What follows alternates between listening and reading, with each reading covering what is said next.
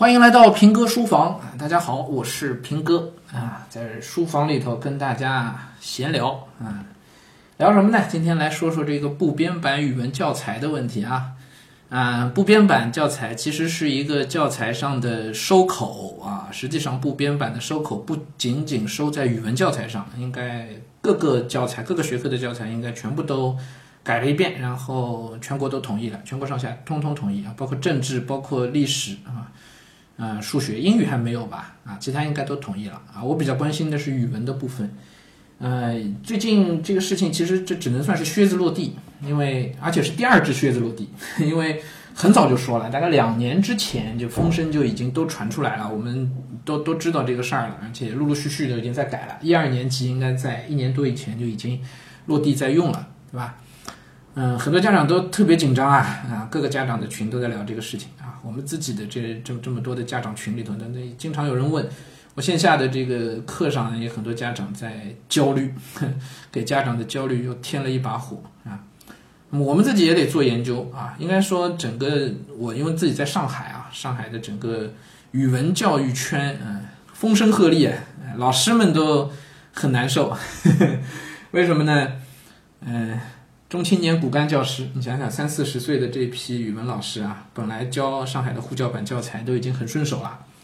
啊，一个语文老师到学校要能上岗，他们都是要手抄教案的，啊，这是一个优良传统。前五年的所有教案，学校要检查，必须手抄，啊，是就手写教案。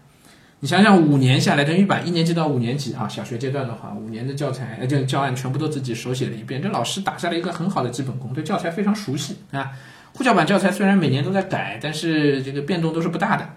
所以一个三四十岁的中青年骨干教师啊，他经验是非常丰富的，他知道每一个课文都上了好多遍，他知道该该该怎么上，很了解。现在一改部编版，老师全蒙圈了啊！尤其这帮中青年骨干老师啊，可苦了，所有课文全部要通通重新备课，嗯，还会有水土不服的现象发生，都不知道该怎么办。嗯，是。啊，所以这一类情况呢，就都加剧了家长的焦虑和紧张啊。那么我遇到过有家长在问我说：“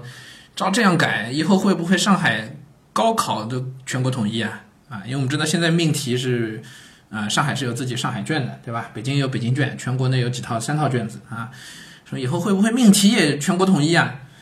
呃，正本清源啊，跟大家说一下啊，这个我不敢说一定不会，但是我敢说的是什么呢？从原理上讲，考试和教材是两件事情，考试和教材实际上是无关的啊，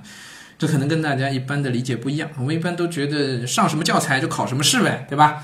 啊，呃，其实不是，他们是两套系统，高考命题、中考命题都是另外一套独立系统，跟教材没有关系啊。中考，嗯，不论哪门课，你应该是不会看到语课本上的东西的，对吧？虽然都是课本上教的知识点啊，但实际上不会出现课本上一样的东西。语文是最典型的，从来不会说高考作文考一篇语文书上的课文，从来没有这个事儿啊，从来没有。为什么会这样啊？原理上说，是因为考试和教材这两套体系，他们是各自都去依照课标，真正统一的那套标准是什么呢？是课程教学标准。我们现在管这个东西叫新课标，二零一一年以后教育部重新制定的新课标，在新课标的框架范围之内，考试是一套独立体系，教材是一套独立体系，教材依据课标去编撰，考试依据课标去命题，啊，考试和教材之间没有必然关联，啊，不是说考试就依据教材去命题的，不是这样的，啊，所以这个正本清源，所以大家暂时也不用那么焦虑。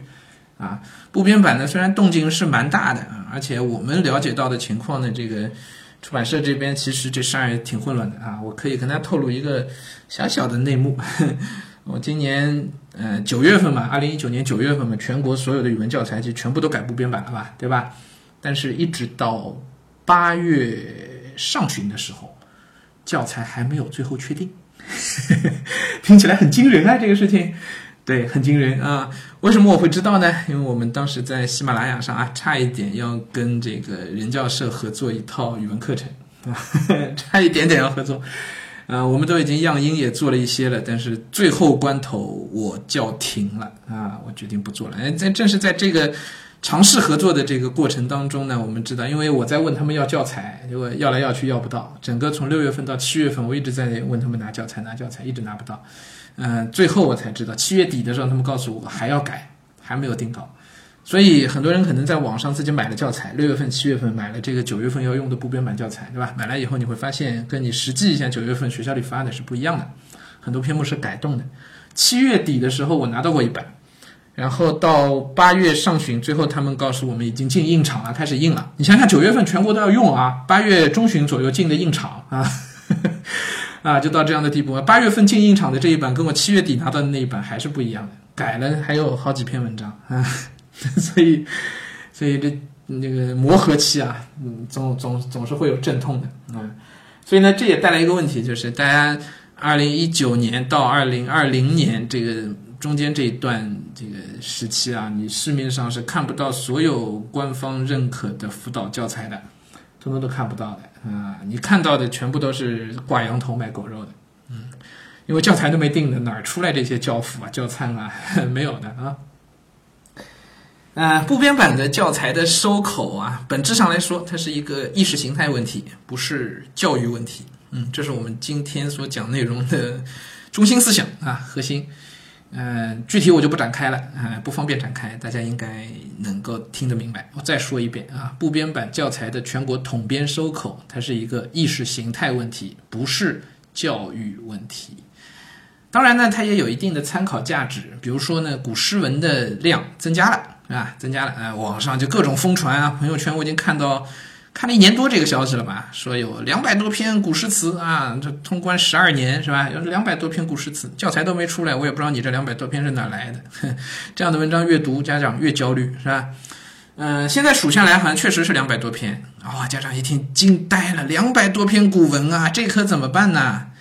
以讹传讹啊！不是两百多篇古文，是两百多篇古诗文，他把诗也算进去了。那其中有将近两百篇都是 都是诗啊，